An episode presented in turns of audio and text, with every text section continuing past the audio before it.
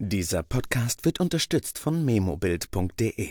Ob das erste Wort des Kindes, das Ja-Wort zur Hochzeit oder Glückwünsche zum Geburtstag. Verewige die Stimme auf deinem Memobild und höre es dir jederzeit an. Hol dir jetzt dein ganz persönliches Memobild auf www.memobild.de. Unsere Zuhörer erhalten einen Gutscheincode im Wert von 20% auf ihre erste Bestellung. Der Code lautet bla to bla 2021. Mehr Informationen auf www.memobild.de. Und jetzt viel Spaß mit der folgenden Sendung.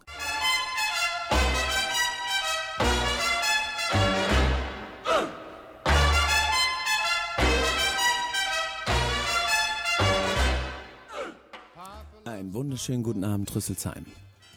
Es ist 23 Uhr, es ist Sprecherbrettzeit und mein Name ist Alfredo Sancha.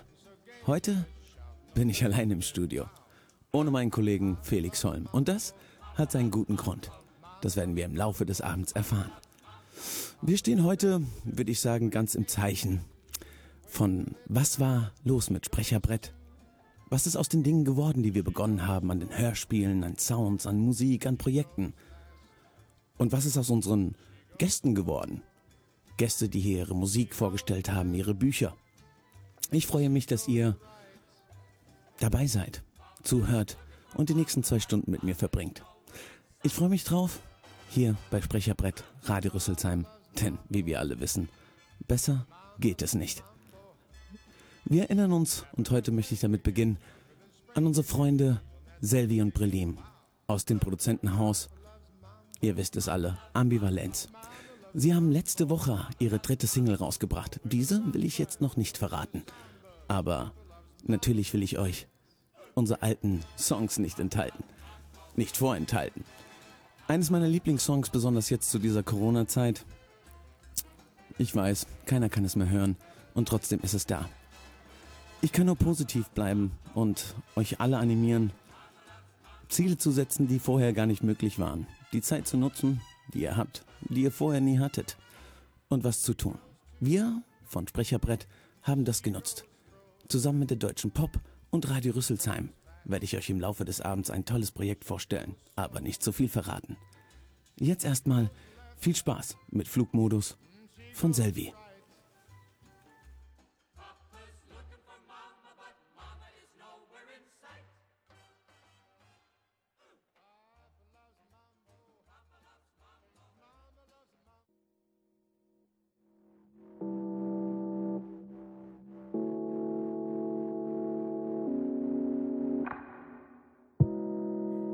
Kaffee, er tropft aus meinem Glas. Es ist mir egal, du bist nicht da. Der Wecker zeigt spät, ich liege so da. Kein Gefühl für die Zeit,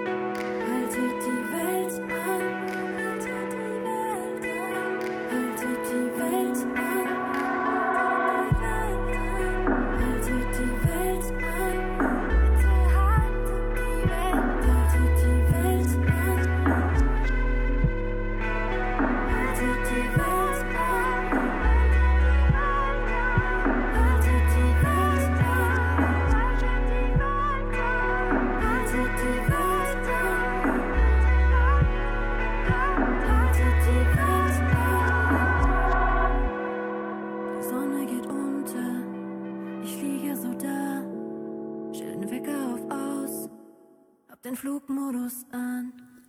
Flugmodus von Selvi, hier bei Sprecherbrett, Radio Rüsselsheim. Selvi, ein schönen Gruß, wenn du zuhörst. Du hast deine dritte Single veröffentlicht.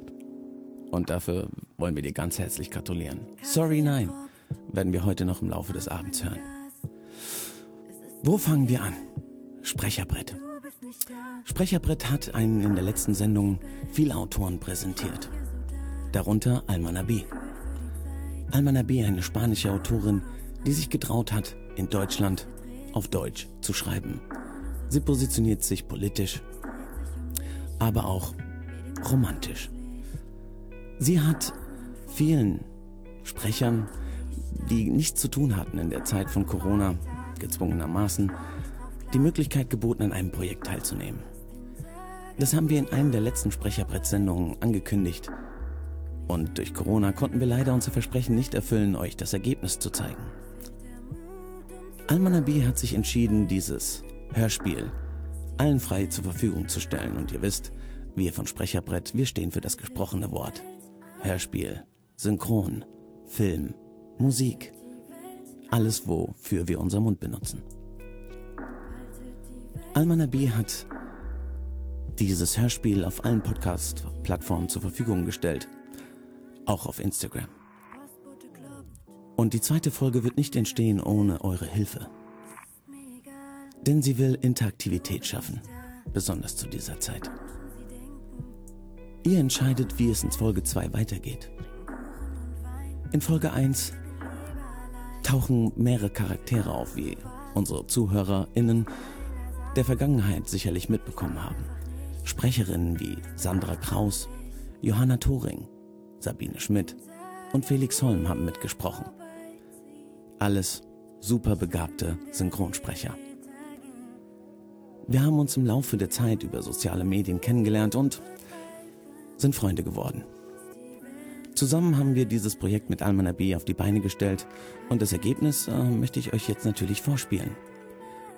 Ihr könnt auf allen Plattformen www.alma-haus.de oder auf Instagram almanabihaus oder bei mir auf Instagram Alpha als Sprecherbrett eine Stimme abgeben, wen wollt ihr, über wen wollt ihr mehr hören.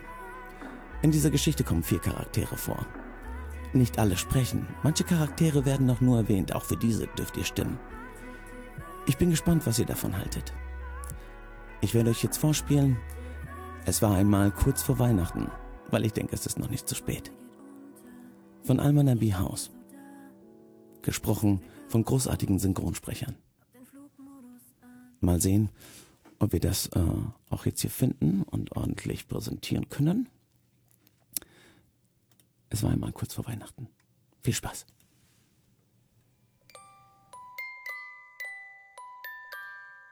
Eine Kurzgeschichte von Alma B.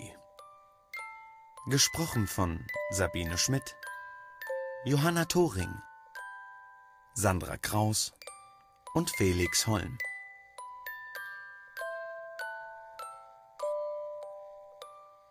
Es war einmal kurz vor Weihnachten.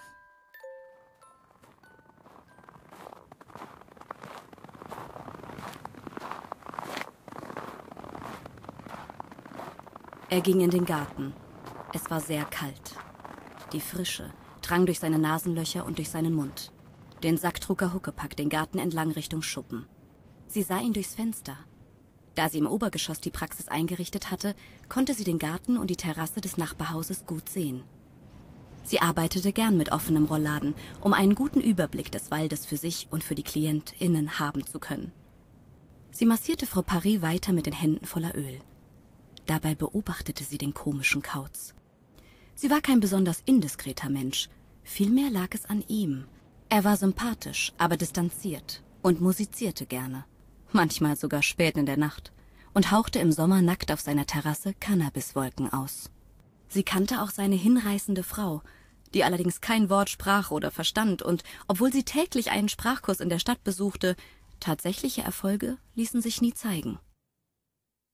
Frau Paris reckte inzwischen ihren Hals ungeduldig. Der nackte weiße Rücken, gefleckt mit Muttermalen in allen möglichen Brauntönen, fühlte sich kalt an. Entschuldigung, Frau Paris, ich war in Gedanken.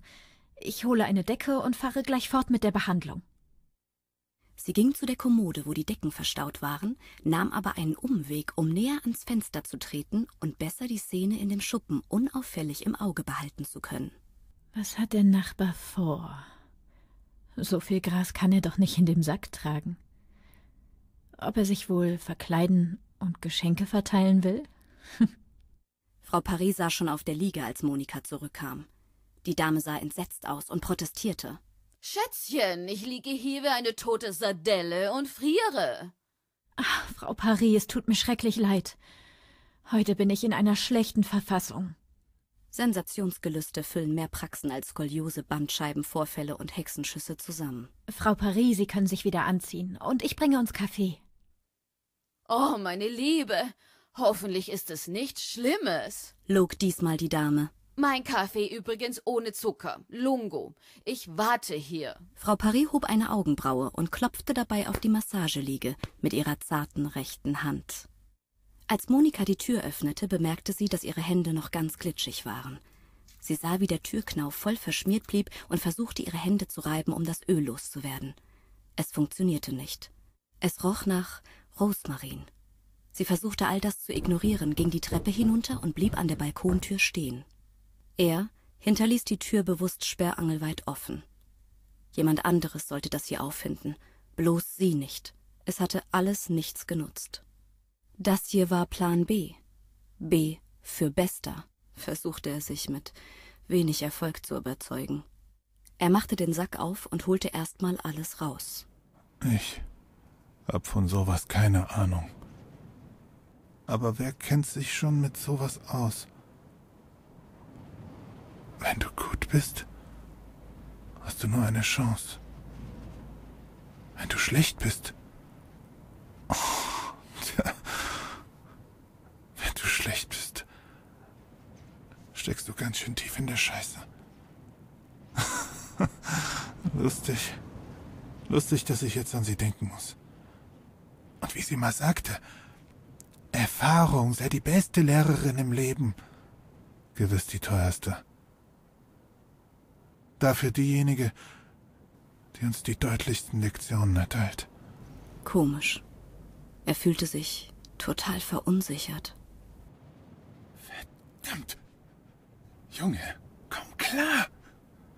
Jetzt ist es eh zu spät. Na komm. Ach, egal. Scheiß drauf. Die Zeit, die er brauchte, um alles vorzubereiten, kam ihm vor wie eine Ewigkeit.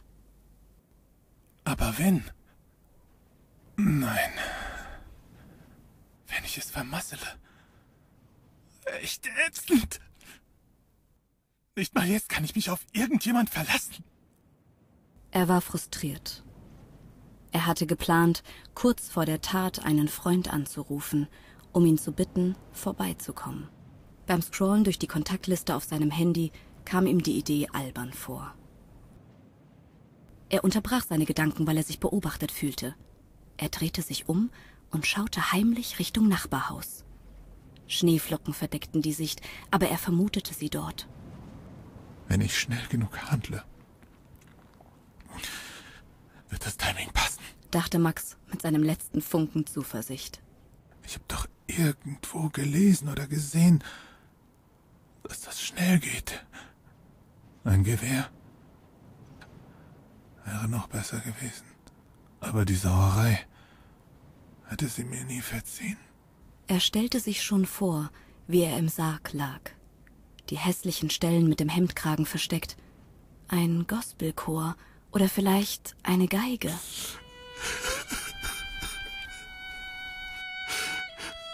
Wird sogar schön sein.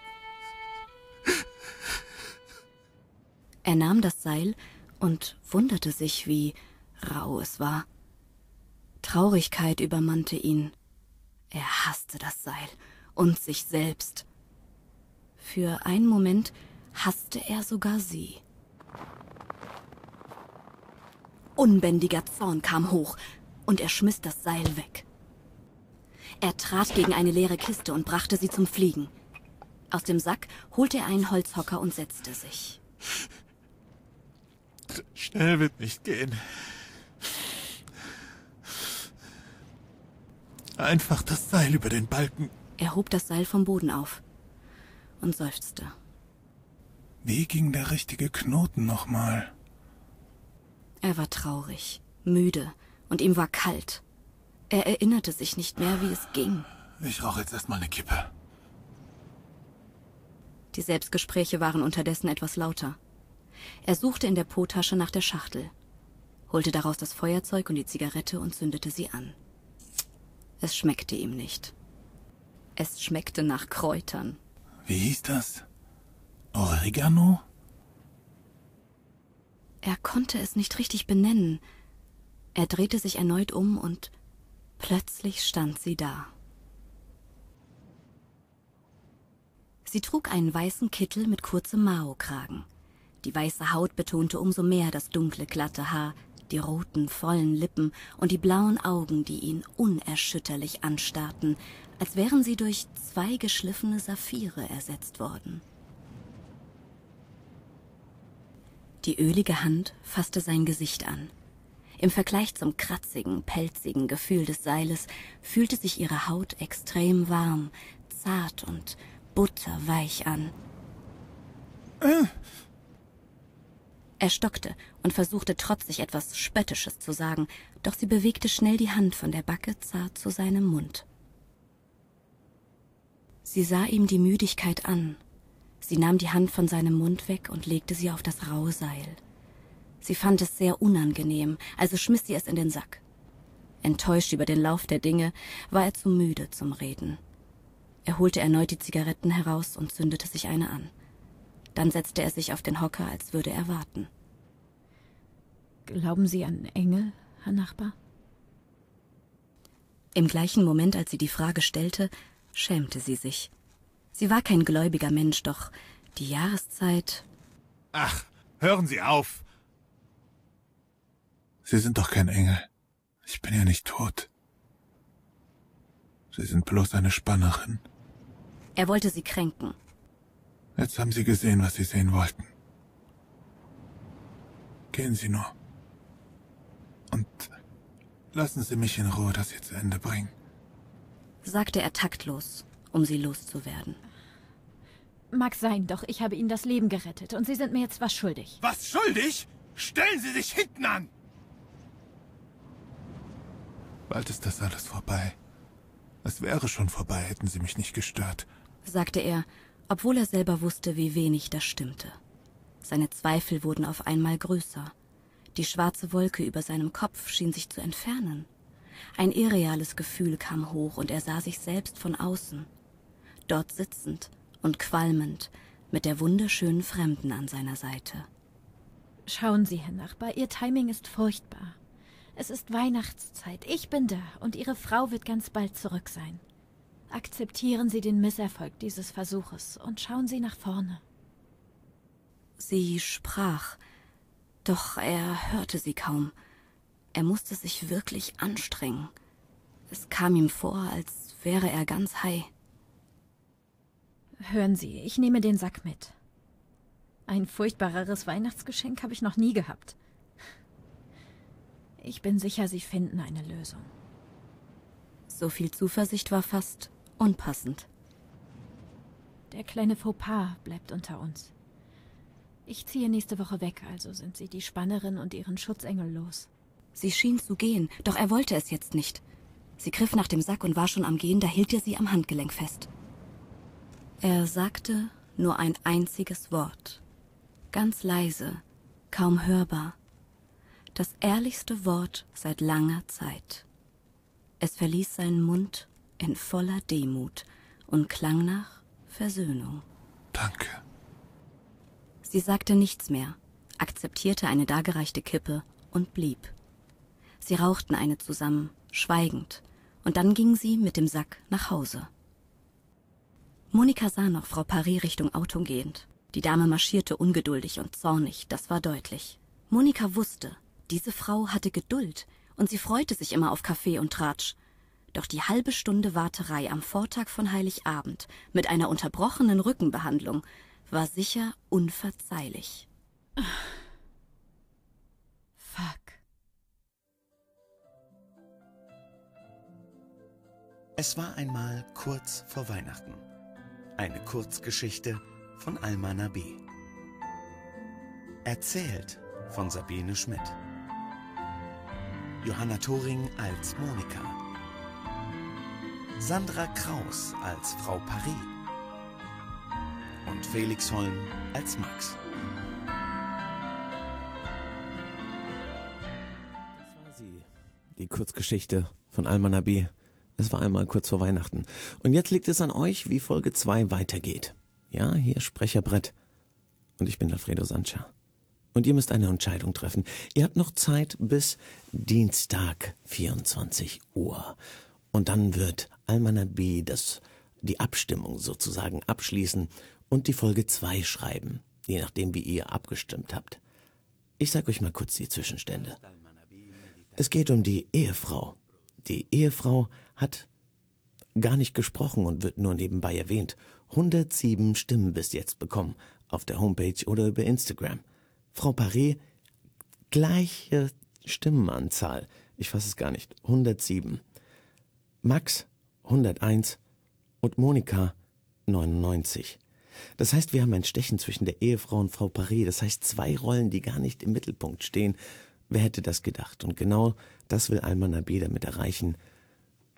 Interaktivität beim Zuhörer schaffen. Eine neue Form von Hörspiel. Ich hoffe, es hat euch gefallen. Mir hat es gefallen. Und besonders hat mir sehr daran gefallen, die Zusammenarbeit mit den ganzen Sprechern. Viele von diesen Sprechern, Felix Holm, Sabine Schmidt, haben mit mir zusammen die Ausbildung an der Deutschen Pop begonnen. Und äh, diese vier Jahre sind wir den Weg gemeinsam gegangen. Durch schwere Zeiten, ähm, Corona muss man da gar nicht erwähnen. Es ist schon schwer genug, als neuer Sprecher Fuß zu fassen in der Gaming, Filmzone, äh, oder auf allen möglichen Vertonungsplattformen, die es gibt, Hörspiel, Hörbuch. Es war für uns nicht einfach und trotzdem haben wir nicht aufgegeben und weitergemacht und uns auch gegenseitig unterstützt. Heute sind wir zu hören in vielen Games. Ich zum Beispiel seit kürzestem in World of Warcraft mit fünf Charakteren, Shadowlands oder in Call of Duty Modern Warfare. Das gleiche gilt für meine Kollegen und vieles haben wir zusammen getan und zusammen erreicht. Eines war dieses Projekt mit Almanabi, für das wir sehr dankbar waren und was sehr viel Spaß gemacht hat in der Umsetzung. In diesem Kontakt äh, haben wir uns gedacht, okay, das können dasselbe Gefühl, was wir erlebt haben als Sprecher, diese Zusammengehörigkeit, dieses gemeinsam fördern, dieses nicht alleine sein, haben wir gedacht, können wir auch anderen Leuten näher bringen, auch fühlen lassen. Und so ist eine Kooperation entstanden mit der Deutschen Pop. Die Deutsche Popakademie ist eine Akademie, an der viele freie Künste gelehrt werden. Vom Tontechniker, Produzenten, Fotografen, Autor, Sprecher, Synchronsprecher, Moderatoren, Schauspieler, Designer, ähm, Visagisten, alles Mögliche wird da in verschiedenen Lehrgängen ähm, gelehrt und da waren wir Teil von. Wir haben den Synchronsprecherkurs belegt. Und für, wir können uns noch ganz genau erinnern, wie schwer es für uns war, in dieser Zeit Fuß zu fassen, eine Art Mentor zu finden, wenn man will, auch wenn das übertrieben ist in der Darstellung.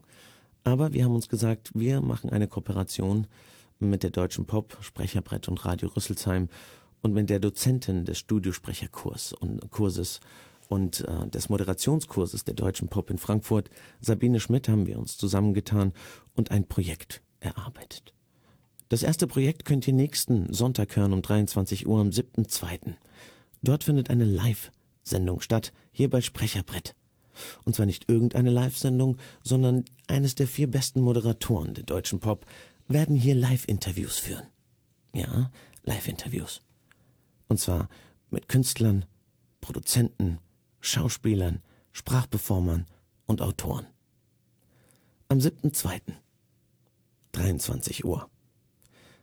Wir beginnen mit Selvi und Prelim, die interviewt werden von Negin Baraki. Negin Baraki ist eine Moderatorin an der Deutschen Pop. Und Selvi und Prelim sind das, ich sag mal, das Gestein des, des, äh, des Hauses Ambivalenz mit ihrer neuen Single, zu denen sie befragt und interviewt werden. Dann haben wir Florian Jutterschnick, Gründer von Optic Society, wird von Michelle Bach interviewt. Dann haben wir Heiko Scheible, Sprachperformance Coach. Wird von Dennis Jürzuk interviewt. Und zum Schluss ein Projekt, was mit dem Studiosprecherkurs entstanden ist und uns ganz am Herzen liegt. Hier bewegen uns gleich mehr in der Fantasy-Welt. In den sozialen Medien findet man nicht nur Schlechtes, man findet auch Gutes. Und so habe ich ähm, die, das, die, große, die große Freude, nicht nur Freude, die große Ehre gehabt, einen Autor kennenzulernen, der es mir echt angetan hat. Dan Dreyer. Dan Dreyer ist ein Fantasy-Autor, der sich, ich will nicht zu viel verraten, weil er ja am 7.2. mit uns interviewt wird.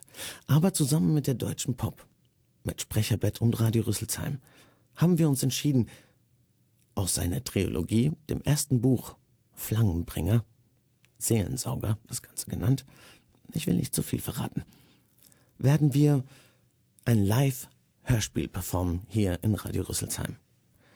Die erste Folge des Live-Hörspiels findet am 14.02. statt. Hier auf Radio Rüsselsheim um 23 Uhr. Ein ganzes Ensemble haben wir zusammengestellt, zusammen mit der Deutschen Pop und dem Studiosprecherkurs. Auch diese werden wir vorstellen. Aber nicht jetzt.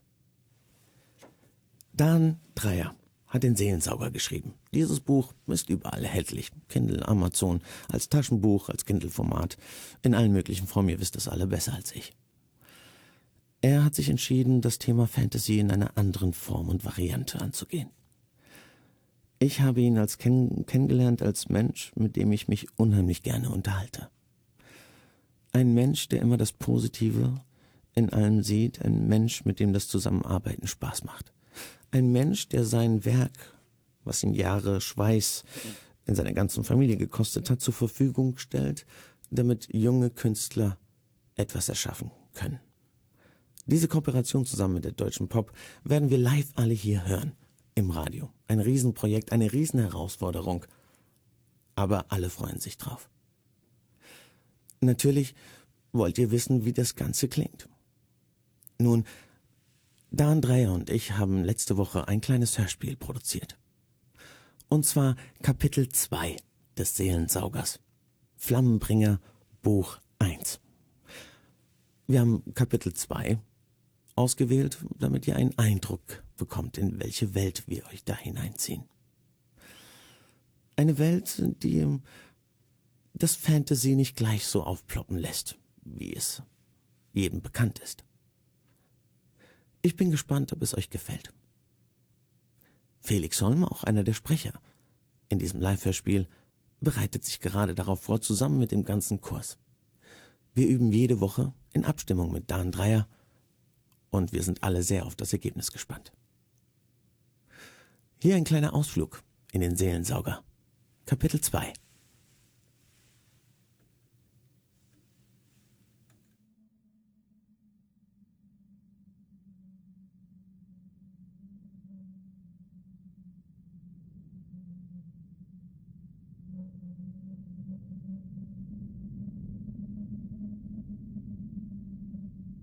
Laden! schrie der Artillerieoffizier.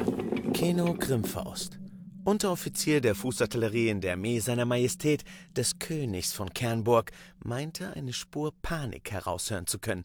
Er lächelte, während er sein Fernrohr ausfuhr, um den Horizont nach den Gegnern abzusuchen. Da kamen sie schon. In ungeordneter Kolonne, kreuz und quer, ohne erkennbare Ordnung, wie es sich für die Infanterie Torgots gehörte. Er lächelte noch breiter, als er sich vorstellte, wie seine Zwölfpfünder in diesen Leiberhaufen einschlagen und Schneisen an Tod und Verderben reißen würden. Die großen Geschütze waren bis auf 1800 Meter treffsicher, was bei der auf sie zumarschierende Armee allerdings völlig egal war. Es würde reichen, die Kanonen in die ungefähre Richtung der Massen auszurichten und abzufeuern. Sie konnten nicht verfehlen. Es war Sommer in Torgot und ein schöner Tag. Keno atmete tief die noch reine Luft ein. Bald schon würde das lauschige Tal mit der dichten Steppenfläche wie ein frisch gepflügter Acker aussehen, gedüngt mit den Innereien der Feinde des Reiches. Blutgestank, schwefliger Rauch und Qualm würden die Luft in Kürze verdichten und das Atmen unappetitlich gestalten.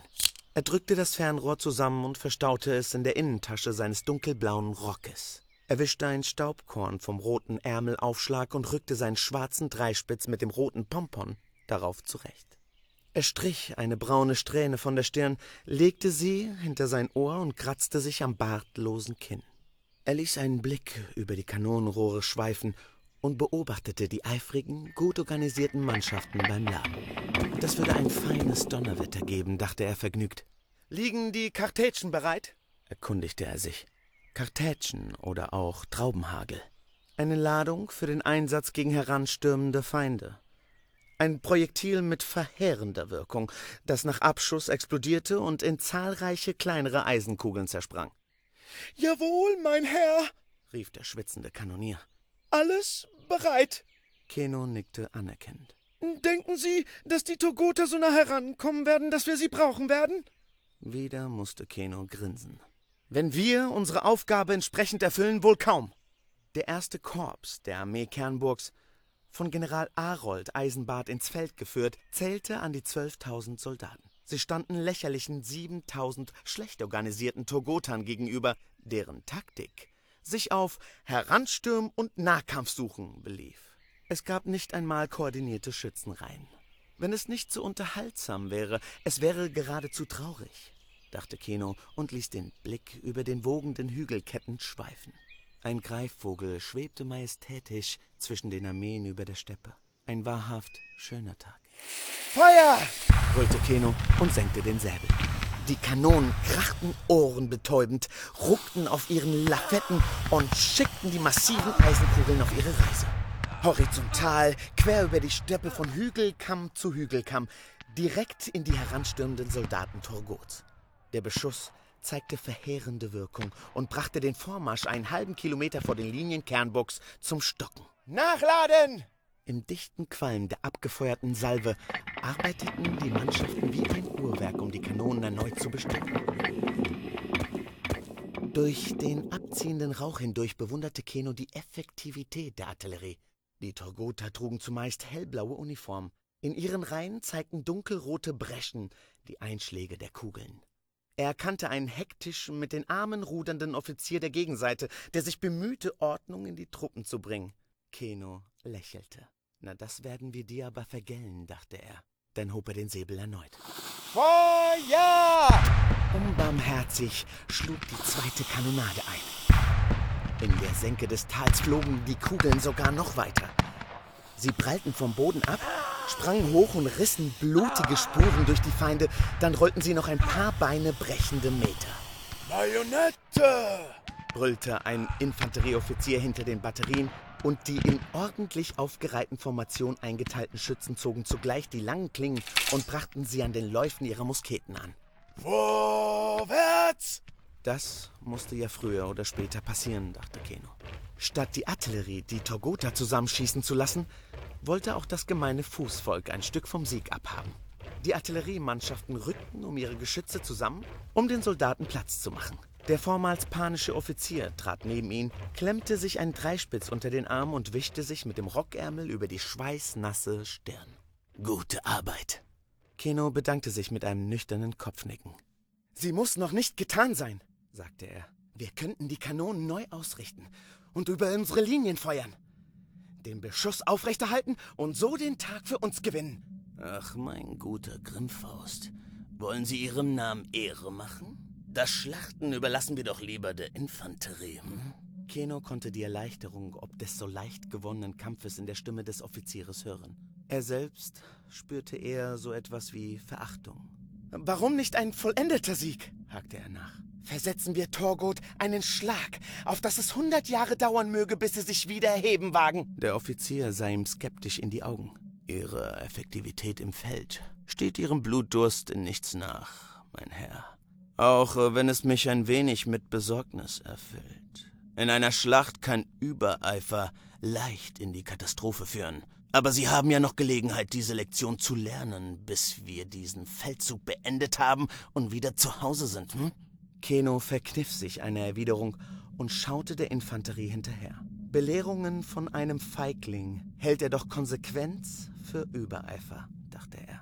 Das 22. und 24. Infanterieregiment, bestehend aus jeweils zwei Bataillonen Linieninfanterie, rückten vor. Weitere Regimenter bestellten die Flanken oder warteten hinter der Frontlinie auf ihren Einsatz.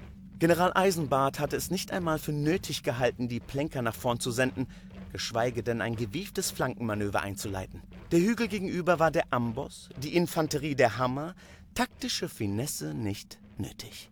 Trommler schlugen den Rhythmus, indem sich die Truppen Schritt für Schritt dem Feind näherten. Offiziere mit gezogenen Säbeln zeigten die Richtung.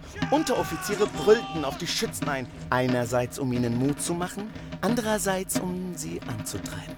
Von seiner Position unterhalb des Hügelkamms konnte Keno die Effizienz und den Pragmatismus, die Ordnung und den sachlichen Mut der Soldaten nur bewundern. Auge in Auge mit einer kreischenden, aufgebrachten Meute rückten sie ruhig und gefasst weiter und fächerten sich vor einer Kolonne in eine drei Reihen starke Linie. Bis auf 75 Meter brachten die Offiziere die Regimenter heran, dann kamen sie auf Kommando zum Stehen.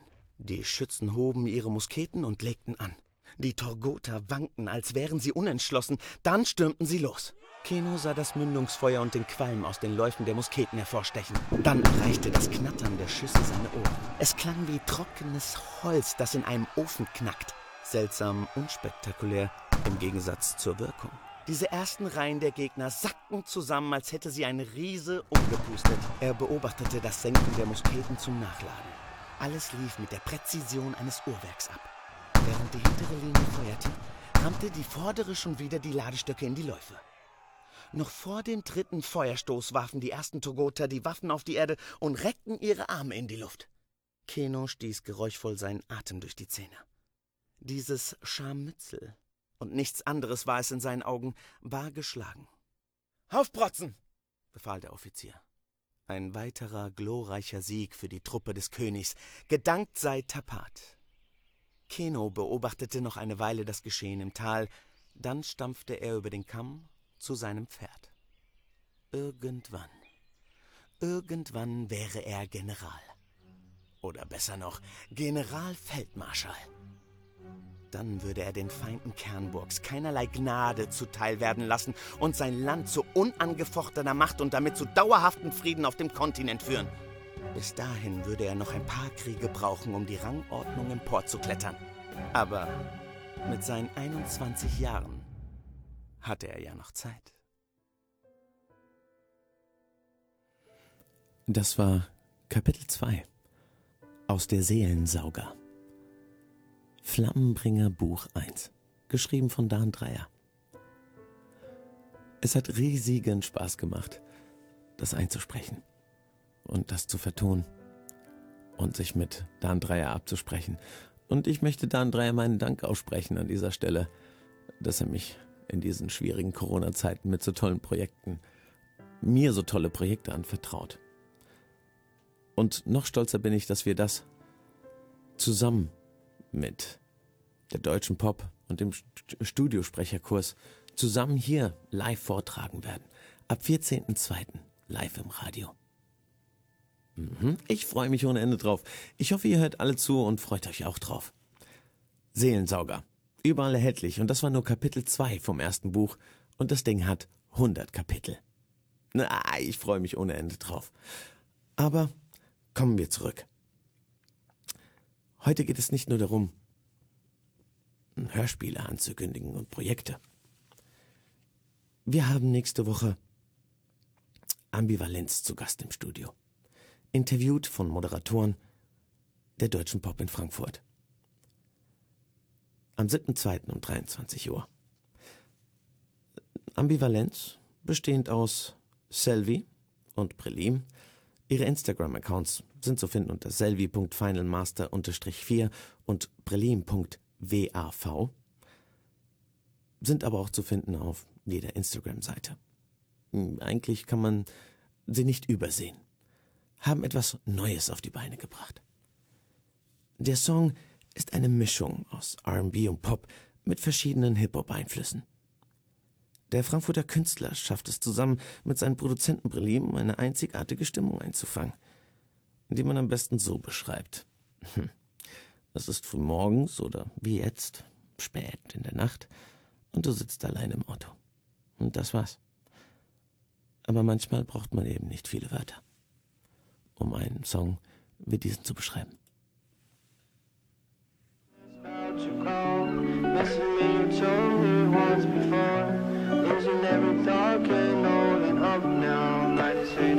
Hoping I wouldn't get so low, riding so low. Where should we go? Would you hold me? What if I told you that I know you? Yeah, I felt it. I was ready. Lightning colors guiding me through my white noise. I was watching, now I'm moving in my own pace. Take away, and I'm just trying to break out. out. Feeling like my boat is about to go. Missing me, you told me once before. Losing every thought, can't hold it up now. Mine is fading, I was hoping I wouldn't get so low. Riding so low,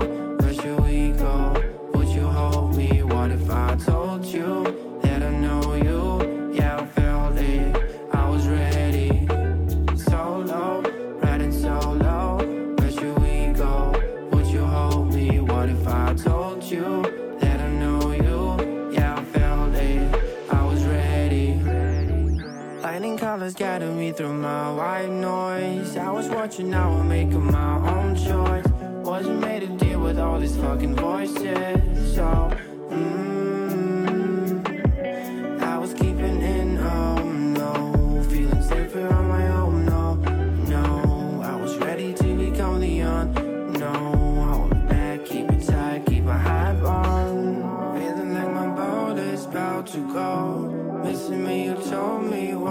Losing every thought, can't hold it up now. Mind is fading, I was hoping I wouldn't get so low. Riding so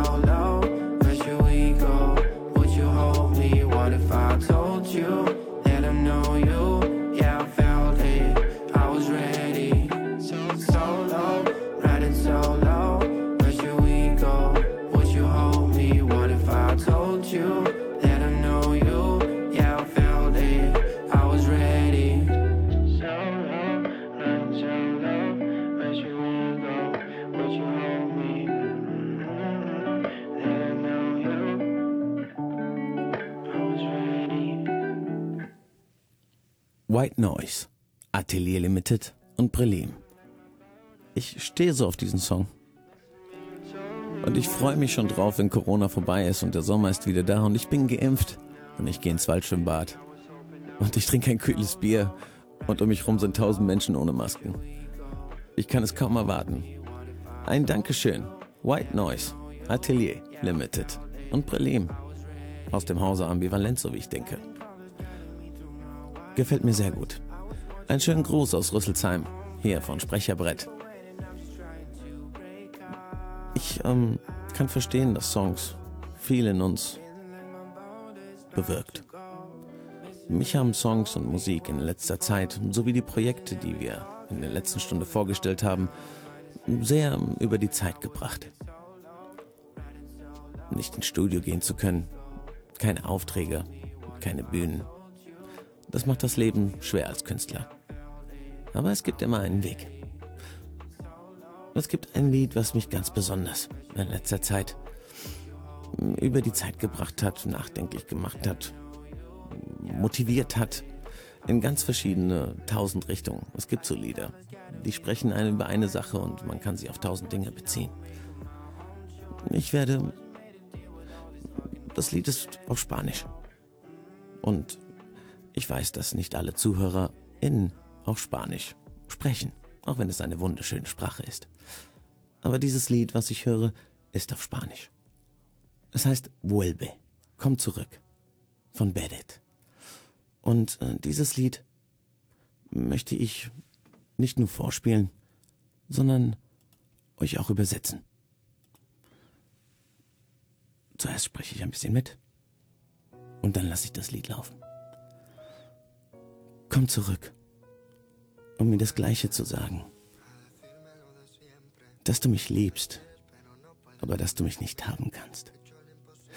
Ich habe das Unmögliche gemacht, um stark zu werden. Und selbst wenn es nur derselbe Weg ist, komm zurück. Ich will nur, dass du es versuchst. Sag mir nicht, dass du jetzt Glück brauchst. Muss ich wirklich dich daran erinnern, dass Dinge, die wir schützen, nicht plötzlich weggeworfen werden? Wenn es nie weh tut, wird es dich nicht glücklich machen. Es schmerzt mehr, dich an meiner Seite zu haben, als dich gehen zu lassen. Ich bevorzuge eines Tut mir leid, als gar nichts zu fühlen. Zu bleiben entschädigt, nicht mehr als zu fliehen. Ich erwarte nichts noch weniger von mir. Man sagte mir, ich soll auf alles setzen und ich setzte auf dich. An welchem Moment lernen wir? Und ab wann verschwenden wir nur Zeit? Nur um weiterzumachen. Sie sagen, dass die guten Dinge dauern. Und ich habe so lange gewartet. Und die guten Dinge wollen nicht kommen. Das ist Vuelve von Berit. Und ich wünsche euch viel Spaß damit. Mit einem Lied, was mich über diese Zeit gebracht hat. Viel Spaß.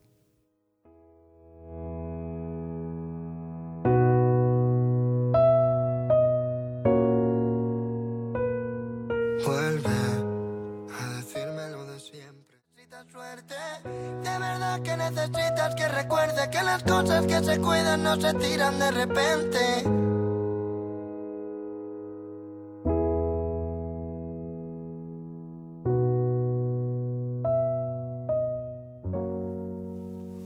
Das war Vuelve von Barrett. Ich liebe dieses Lied. Ich hoffe, es hat euch gefallen. Ihr seid hier bei Sprecherbrett auf Radio Rüsselsheim. Danke, dass ihr mir die letzte Stunde zugehört habt. Nicht selbstverständlich zu so einer Zeit.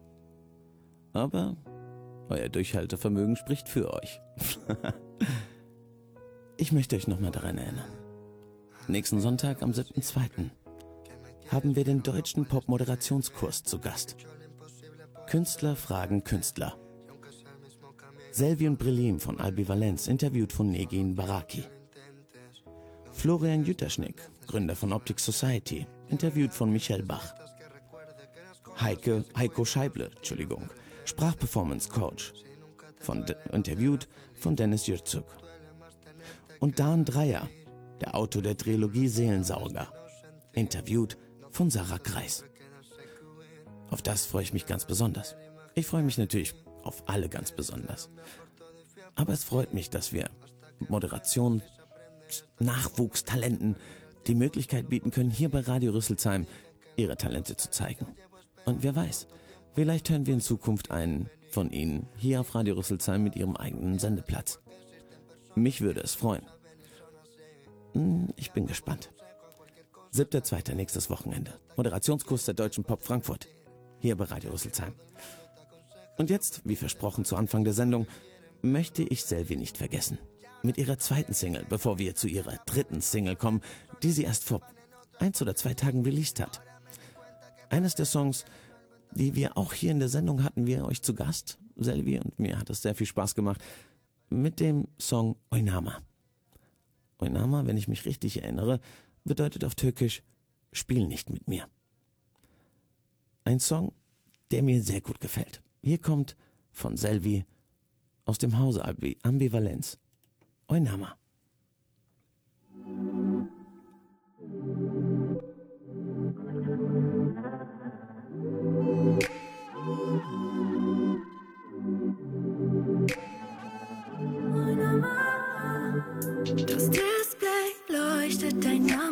Name erscheint.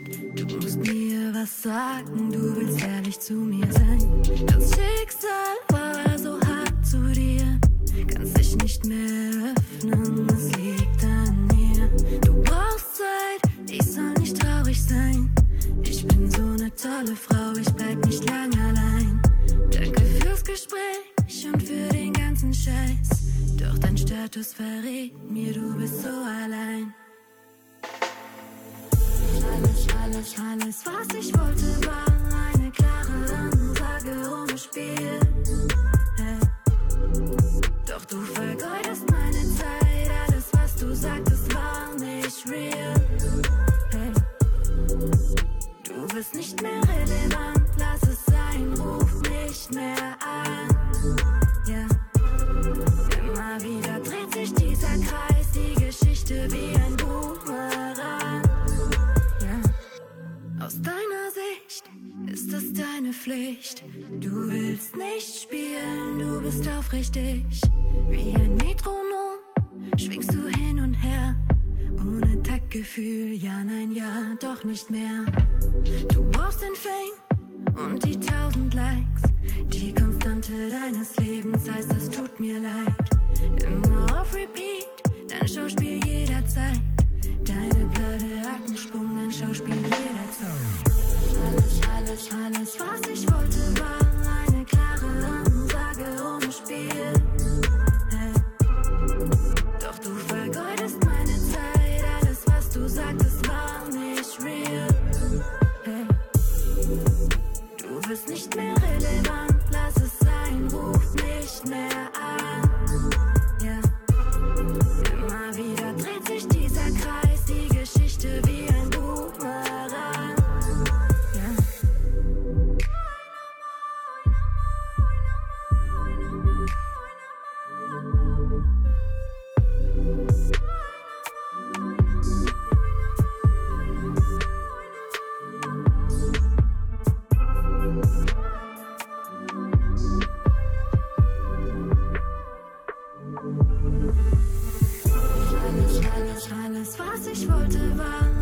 Klare Ansage ohne Spiel.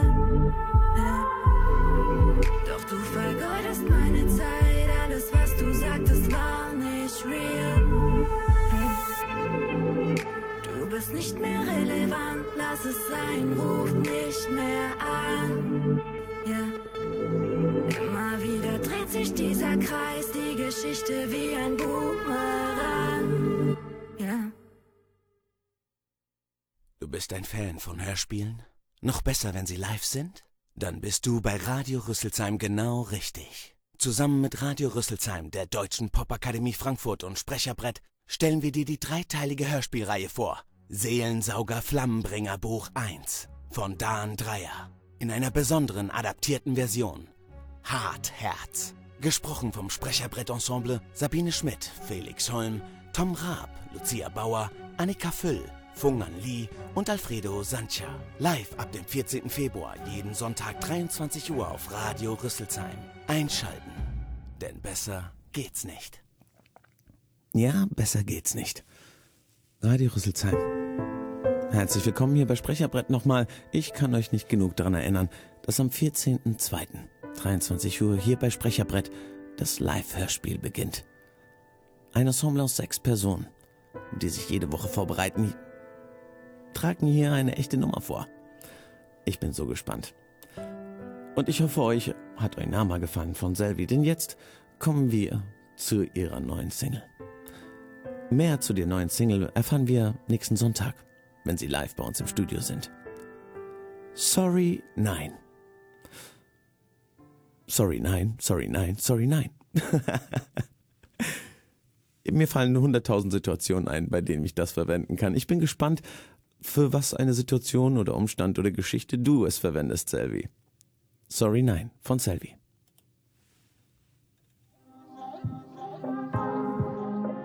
Ich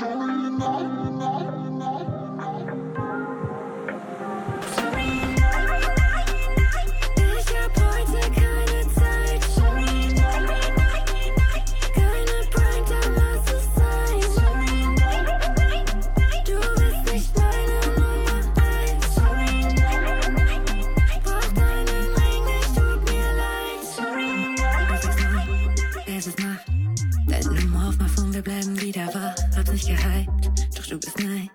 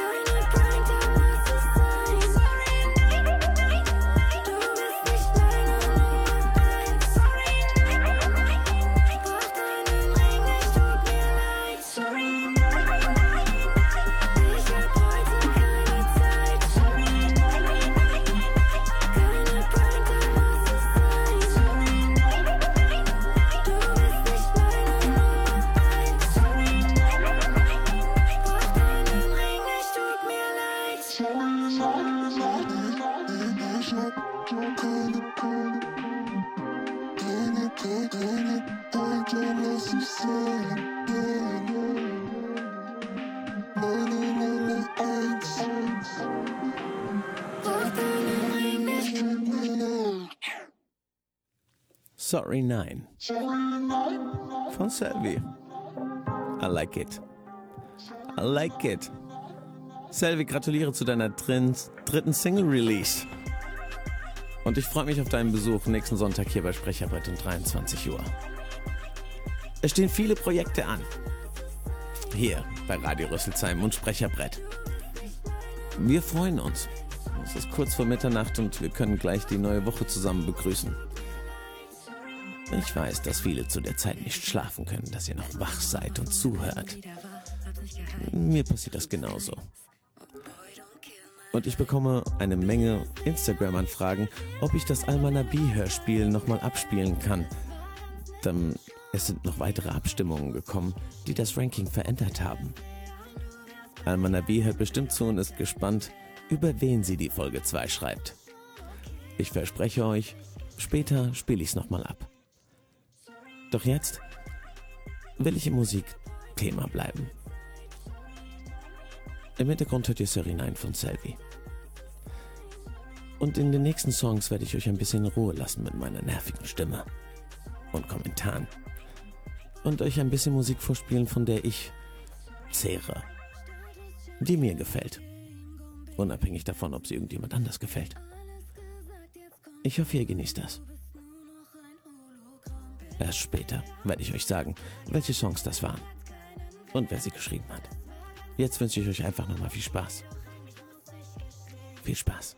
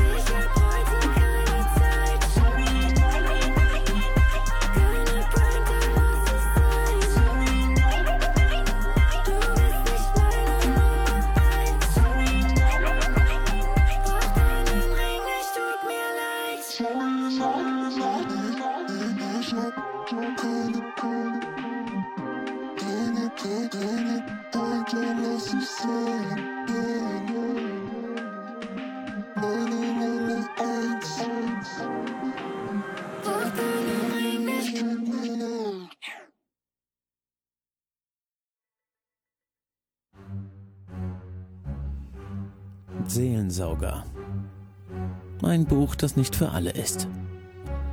Wir tragen es live vor, hier in Radio Rüsselsheim, ab 14.02.23 Uhr, als Live-Hörspiel, zusammen mit der Deutschen Pop und mit Radio Rüsselsheim. Wir können gespannt sein. Ihr wolltet nochmal das Kapitel 2 hören aus dem Seelensauger. Das kommt jetzt.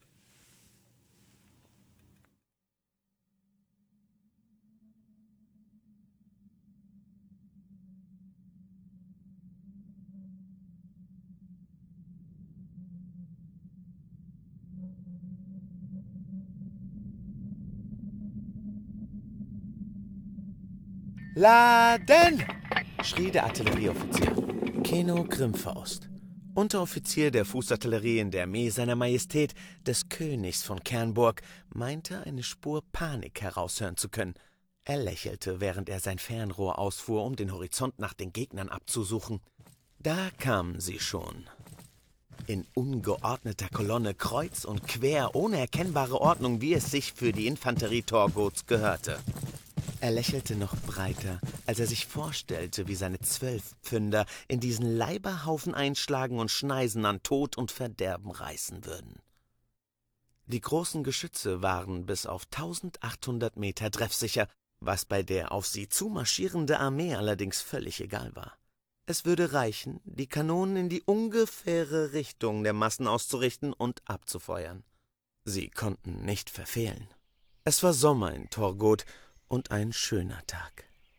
Keno atmete tief die noch reine Luft ein. Bald schon würde das lauschige Tal mit der dichten Steppenfläche wie ein frisch gepflügter Acker aussehen, gedüngt mit den Innereien der Feinde des Reiches.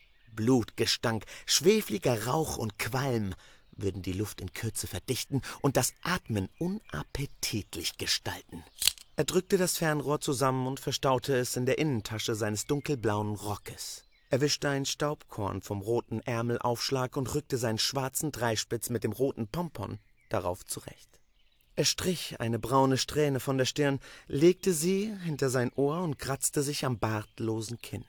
Er ließ einen Blick über die Kanonenrohre schweifen und beobachtete die eifrigen, gut organisierten Mannschaften beim Laden. Das würde ein feines Donnerwetter geben, dachte er vergnügt. Liegen die Kartätschen bereit? erkundigte er sich. Kartätschen oder auch Traubenhagel. Eine Ladung für den Einsatz gegen heranstürmende Feinde. Ein Projektil mit verheerender Wirkung, das nach Abschuss explodierte und in zahlreiche kleinere Eisenkugeln zersprang. Jawohl, mein Herr, rief der schwitzende Kanonier. Alles bereit. Keno nickte anerkennend. Denken Sie, dass die Togoter so nah herankommen werden, dass wir sie brauchen werden? Wieder musste Keno grinsen. Wenn wir unsere Aufgabe entsprechend erfüllen, wohl kaum. Der erste Korps der Armee Kernburgs, von General Arold Eisenbart ins Feld geführt, zählte an die 12.000 Soldaten. Sie standen lächerlichen 7.000 schlecht organisierten Togotern gegenüber, deren Taktik sich auf Heranstürmen und Nahkampfsuchen belief. Es gab nicht einmal koordinierte Schützenreihen. Wenn es nicht so unterhaltsam wäre, es wäre geradezu traurig dachte Keno und ließ den Blick über den wogenden Hügelketten schweifen. Ein Greifvogel schwebte majestätisch zwischen den Armeen über der Steppe. Ein wahrhaft schöner Tag. Feuer! brüllte Keno und senkte den Säbel. Die Kanonen krachten ohrenbetäubend, ruckten auf ihren Lafetten und schickten die massiven Eisenkugeln auf ihre Reise.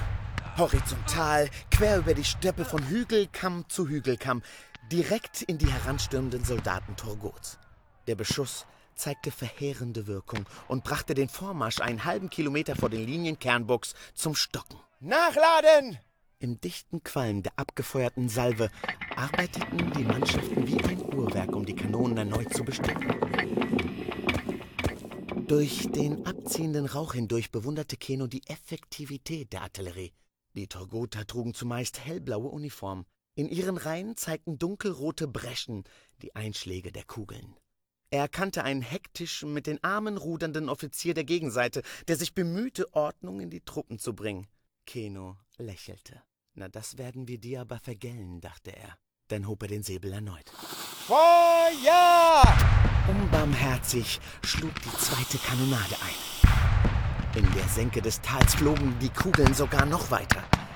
Sie prallten vom Boden ab sprangen hoch und rissen blutige Spuren durch die Feinde, dann rollten sie noch ein paar Beine brechende Meter. Bajonette! brüllte ein Infanterieoffizier hinter den Batterien, und die in ordentlich aufgereihten Formation eingeteilten Schützen zogen zugleich die langen Klingen und brachten sie an den Läufen ihrer Musketen an. Vorwärts! Das musste ja früher oder später passieren, dachte Keno. Statt die Artillerie, die Torgota zusammenschießen zu lassen, wollte auch das gemeine Fußvolk ein Stück vom Sieg abhaben. Die Artilleriemannschaften rückten um ihre Geschütze zusammen, um den Soldaten Platz zu machen. Der vormals panische Offizier trat neben ihn, klemmte sich einen Dreispitz unter den Arm und wischte sich mit dem Rockärmel über die schweißnasse Stirn. Gute Arbeit. Keno bedankte sich mit einem nüchternen Kopfnicken. Sie muss noch nicht getan sein, sagte er. Wir könnten die Kanonen neu ausrichten und über unsere Linien feuern den Beschuss aufrechterhalten und so den Tag für uns gewinnen. Ach, mein guter Grimmfaust. Wollen Sie Ihrem Namen Ehre machen? Das Schlachten überlassen wir doch lieber der Infanterie. Hm? Keno konnte die Erleichterung ob des so leicht gewonnenen Kampfes in der Stimme des Offizieres hören. Er selbst spürte eher so etwas wie Verachtung. Warum nicht ein vollendeter Sieg? hakte er nach versetzen wir Torgot einen Schlag, auf dass es hundert Jahre dauern möge, bis sie sich wieder erheben wagen. Der Offizier sah ihm skeptisch in die Augen. Ihre Effektivität im Feld steht Ihrem Blutdurst in nichts nach, mein Herr. Auch wenn es mich ein wenig mit Besorgnis erfüllt. In einer Schlacht kann Übereifer leicht in die Katastrophe führen. Aber Sie haben ja noch Gelegenheit, diese Lektion zu lernen, bis wir diesen Feldzug beendet haben und wieder zu Hause sind, hm? Keno verkniff sich eine Erwiderung und schaute der Infanterie hinterher. Belehrungen von einem Feigling hält er doch Konsequenz für Übereifer, dachte er. Das 22. und 24. Infanterieregiment, bestehend aus jeweils zwei Bataillonen Linieninfanterie, rückten vor. Weitere Regimenter bestellten die Flanken oder warteten hinter der Frontlinie auf ihren Einsatz. General Eisenbart hatte es nicht einmal für nötig gehalten, die Plenker nach vorn zu senden, geschweige denn ein gewieftes Flankenmanöver einzuleiten. Der Hügel gegenüber war der Amboss, die Infanterie der Hammer, taktische Finesse nicht nötig. Trommler schlugen den Rhythmus, indem sich die Truppen Schritt für Schritt dem Feind näherten. Offiziere mit gezogenen Säbeln zeigten die Richtung. Unteroffiziere brüllten auf die Schützen ein. Einerseits, um ihnen Mut zu machen, andererseits, um sie anzutreiben. Von seiner Position unterhalb des Hügelkamms konnte Keno die Effizienz und den Pragmatismus, die Ordnung und den sachlichen Mut der Soldaten nur bewundern. Auge in Auge mit einer kreischenden, aufgebrachten Meute rückten sie ruhig und gefasst weiter und fächerten sich vor einer Kolonne in eine drei Reihen starke Linie. Bis auf 75 Meter brachten die Offiziere die Regimenter heran, dann kamen sie auf Kommando zum Stehen. Die Schützen hoben ihre Musketen und legten an. Die Torgoter wankten, als wären sie unentschlossen. Dann stürmten sie los. Keno sah das Mündungsfeuer und den Qualm aus den Läufen der Musketen hervorstechen. Dann erreichte das Knattern der Schüsse seine Ohren. Es klang wie trockenes Holz, das in einem Ofen knackt. Seltsam unspektakulär im Gegensatz zur Wirkung. Diese ersten Reihen der Gegner sackten zusammen, als hätte sie ein Riese umgepustet. Er beobachtete das Senken der Musketen zum Nachladen. Alles lief mit der Präzision eines Uhrwerks ab. Während die hintere Linie feuerte, rammte die vordere schon wieder die Ladestöcke in die Läufe. Noch vor dem dritten Feuerstoß warfen die ersten Togoter die Waffen auf die Erde und reckten ihre Arme in die Luft. Keno stieß geräuschvoll seinen Atem durch die Zähne. Dieses Scharmützel, und nichts anderes war es in seinen Augen, war geschlagen. Aufprotzen! befahl der Offizier. Ein weiterer glorreicher Sieg für die Truppe des Königs. Gedankt sei Tapat. Keno beobachtete noch eine Weile das Geschehen im Tal, dann stampfte er über den Kamm zu seinem Pferd. Irgendwann, irgendwann wäre er General. Oder besser noch, Generalfeldmarschall. Dann würde er den Feinden Kernburgs keinerlei Gnade zuteil werden lassen und sein Land zu unangefochtener Macht und damit zu dauerhaften Frieden auf dem Kontinent führen. Bis dahin würde er noch ein paar Kriege brauchen, um die Rangordnung emporzuklettern. Aber mit seinen 21 Jahren hatte er ja noch Zeit.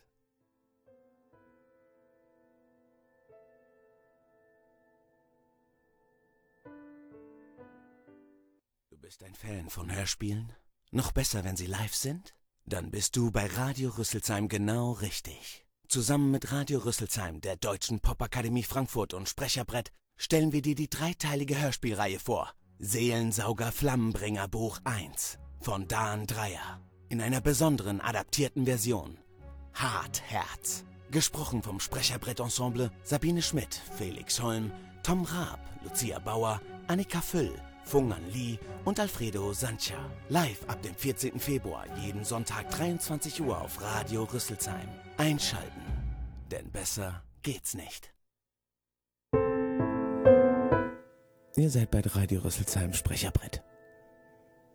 Es ist 12.30 Uhr und es ist der 1. Februar 2021. Wir kommen dem Ganzen ein bisschen näher. Und zwar dem Ende.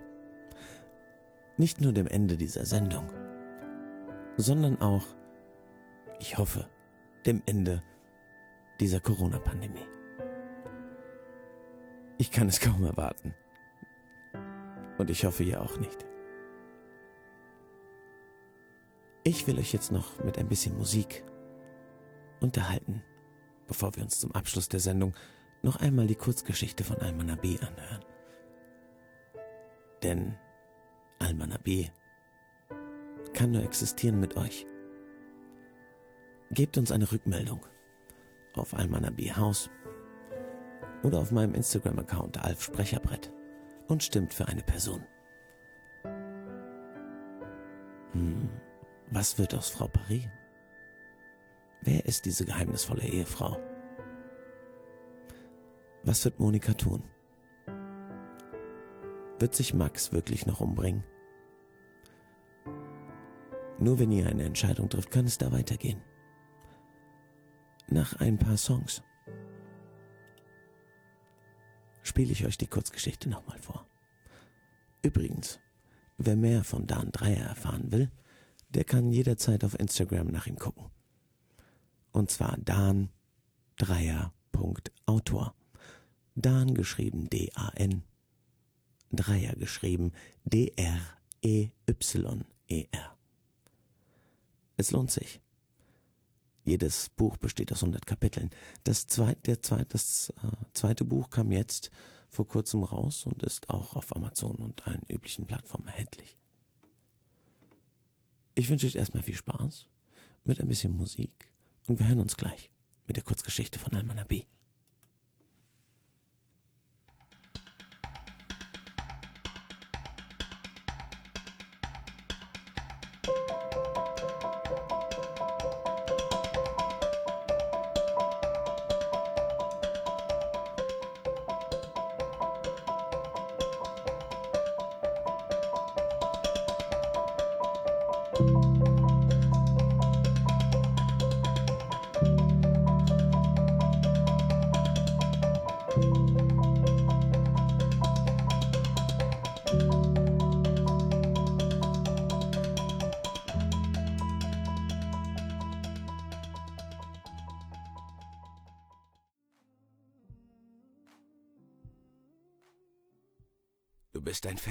Hörspielen? Noch besser, wenn sie live sind? Dann bist du bei Radio Rüsselsheim genau richtig. Zusammen mit Radio Rüsselsheim, der Deutschen Popakademie Frankfurt und Sprecherbrett stellen wir dir die dreiteilige Hörspielreihe vor. Seelensauger Flammenbringer Buch 1 von Dan Dreier. In einer besonderen adaptierten Version. Hart Herz. Gesprochen vom Sprecherbrett-Ensemble Sabine Schmidt, Felix Holm, Tom Raab, Lucia Bauer, Annika Füll, Fungan Lee und Alfredo Sancha. Live ab dem 14. Februar, jeden Sonntag 23 Uhr auf Radio Rüsselsheim. Einschalten, denn besser geht's nicht. Das ist Sprecherbrett auf Radio Rüsselsheim und an dieser Stelle muss ich mich bei Lucia Bayer entschuldigen, denn ich habe sie Lucia Bauer genannt. Lucia, ich glaube, ich hoffe, du kannst mir verzeihen. Aber wir werden uns morgen alle treffen und das Live-Hörspiel vorbereiten, was am 14.02.23 Uhr live vorgetragen wird auf Radio Rüsselsheim. Morgen Abend an der Deutschen Pop sitzen wir alle zusammen und werden den Radiospot dafür gemeinsam aufnehmen. Und zwar in den Stimmen der jeweiligen Charaktere. Es geht in diesem Buch, in diesen besonderen adaptierten Version, geht es um Lysander Hartherz. Deshalb die adaptierte Version Hartherz. Ein Student der Magie. Hm, Lysander ist Anfang 20. Jung, ehrgeizig, aufgeweckt, manchmal schwermütig. Ich bin gespannt, wie Lucia Bayer diesen Charakter interpretiert und vorstellt. Ich habe euch allen versprochen, zu Ende der Sendung noch einmal das Kurzhörspiel von Almana B abzuspielen. Weil ich mich danach nicht mehr zu Wort melden kann, möchte ich euch danken fürs Zuhören. Und ich hoffe, ihr seid nächste Woche wieder dabei. Am 7.2. um 23 Uhr. Zusammen mit dem Deutsche Popakademie Kurs Moderation. Wie ich freue mich drauf. Auf unsere Gäste, auf die Studenten und auf die jeweilige Sendung. Und jetzt wünsche ich euch viel Spaß. Mit Almana B. Der Kurzgeschichte Es war einmal kurz vor Weihnachten.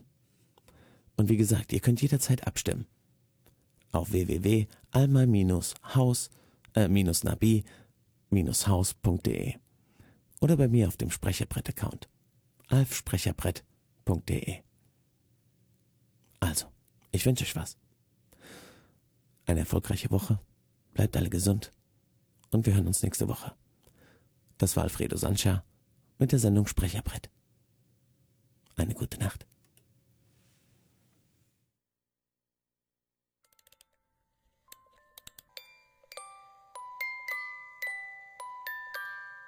Eine Kurzgeschichte von Almana B. Gesprochen von Sabine Schmidt, Johanna Thoring, Sandra Kraus und Felix Holm.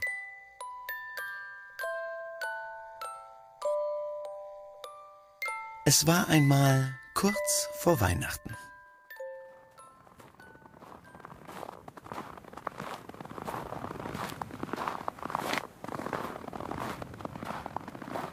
Er ging in den Garten. Es war sehr kalt. Die Frische drang durch seine Nasenlöcher und durch seinen Mund. Den Sack trug er Huckepack den Garten entlang Richtung Schuppen. Sie sah ihn durchs Fenster. Da sie im Obergeschoss die Praxis eingerichtet hatte, konnte sie den Garten und die Terrasse des Nachbarhauses gut sehen. Sie arbeitete gern mit offenem Rollladen, um einen guten Überblick des Waldes für sich und für die KlientInnen haben zu können. Sie massierte Frau Paris weiter mit den Händen voller Öl. Dabei beobachtete sie den komischen Kauz.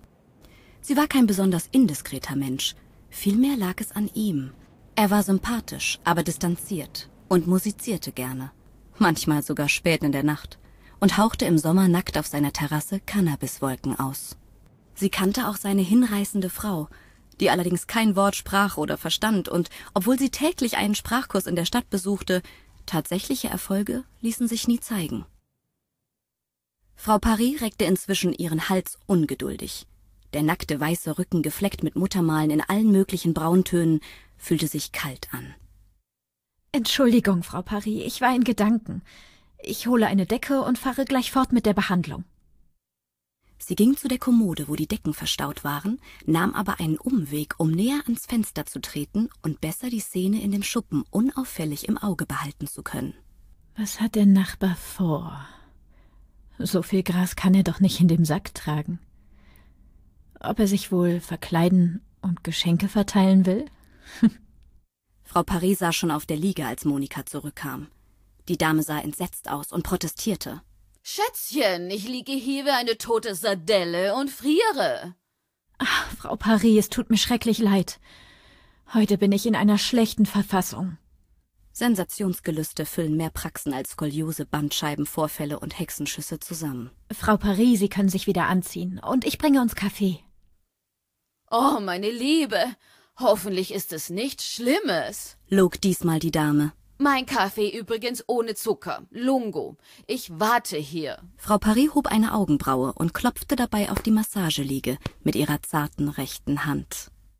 Als Monika die Tür öffnete, bemerkte sie, dass ihre Hände noch ganz glitschig waren.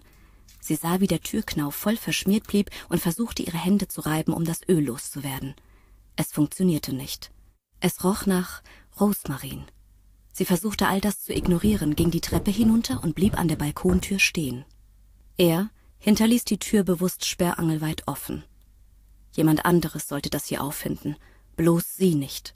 Es hatte alles nichts genutzt. Das hier war Plan B. B für Bester, versuchte er sich mit wenig Erfolg zu überzeugen. Er machte den Sack auf und holte erstmal alles raus. Ich hab von sowas keine Ahnung. Aber wer kennt sich schon mit sowas aus? Wenn du gut bist, hast du nur eine Chance. Wenn du schlecht bist, oh, tja, schlecht bist, steckst du ganz schön tief in der Scheiße.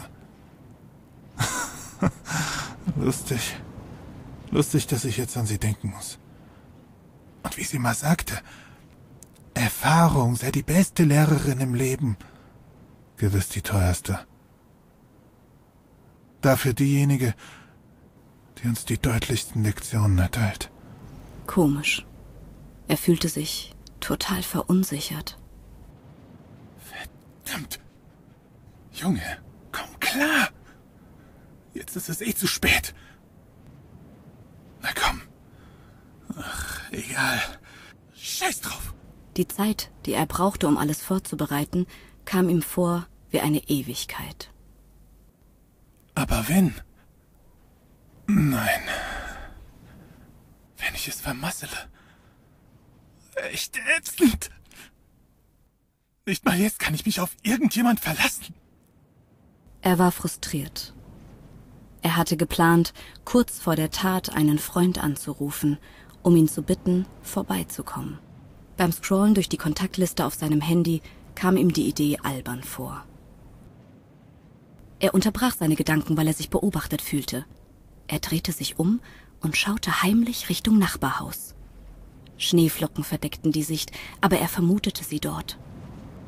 Wenn ich schnell genug handle, wird das Timing passen, dachte Max mit seinem letzten Funken Zuversicht. Ich habe doch irgendwo gelesen oder gesehen, dass das schnell geht. Ein Gewehr wäre noch besser gewesen. Aber die Sauerei hätte sie mir nie verziehen. Er stellte sich schon vor, wie er im Sarg lag. Die hässlichen Stellen mit dem Hemdkragen versteckt. Ein Gospelchor oder vielleicht eine Geige.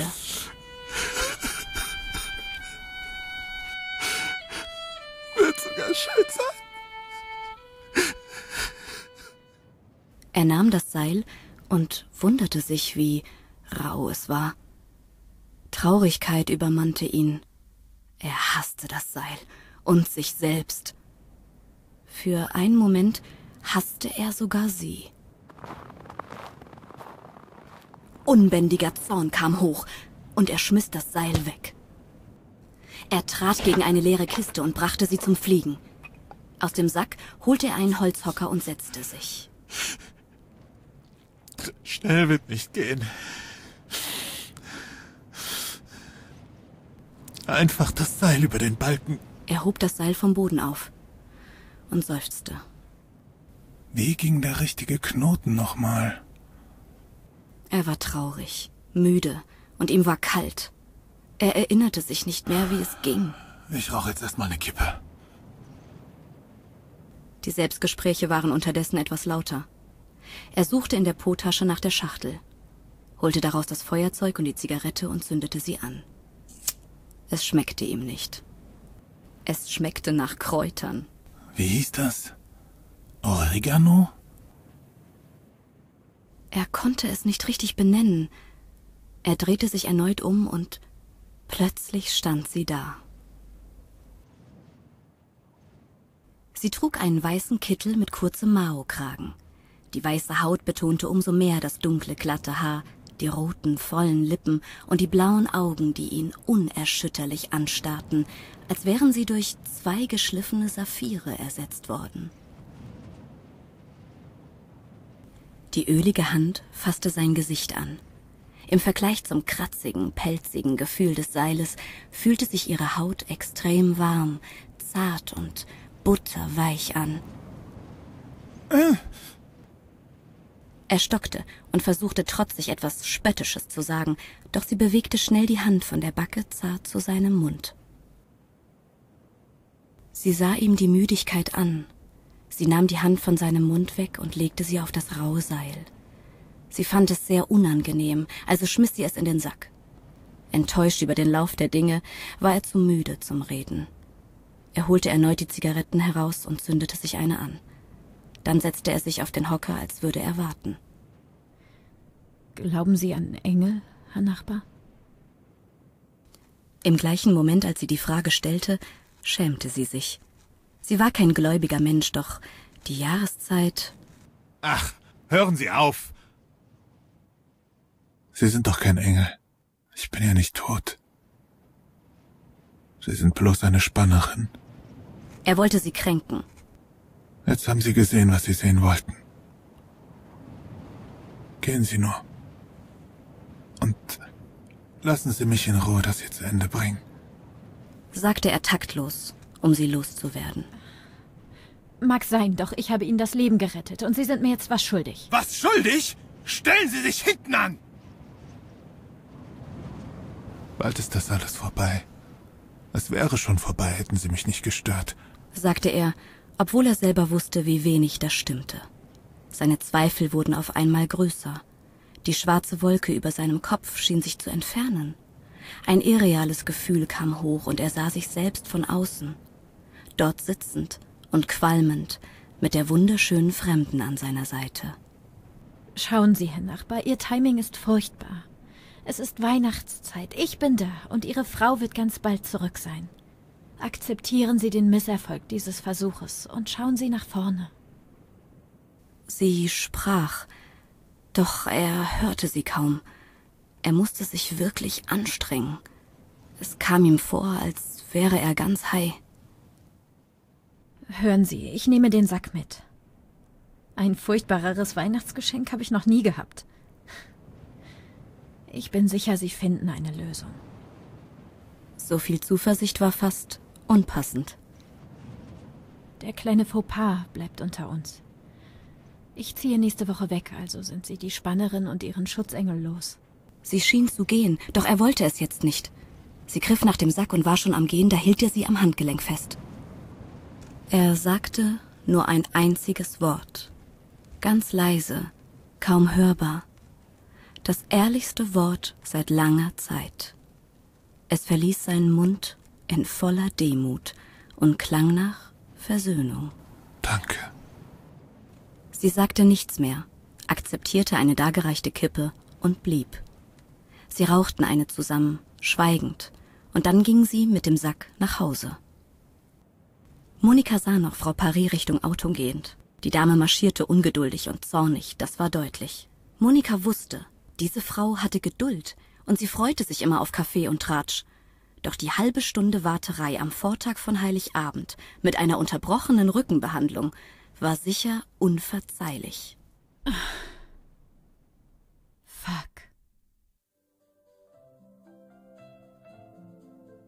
Es war einmal kurz vor Weihnachten.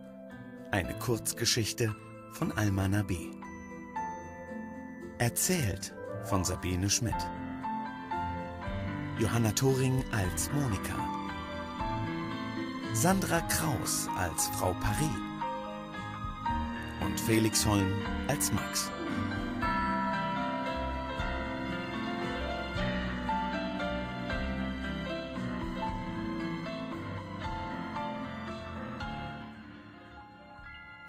Das war die Sendung Sprecherbrett mit Alfredo Sancha.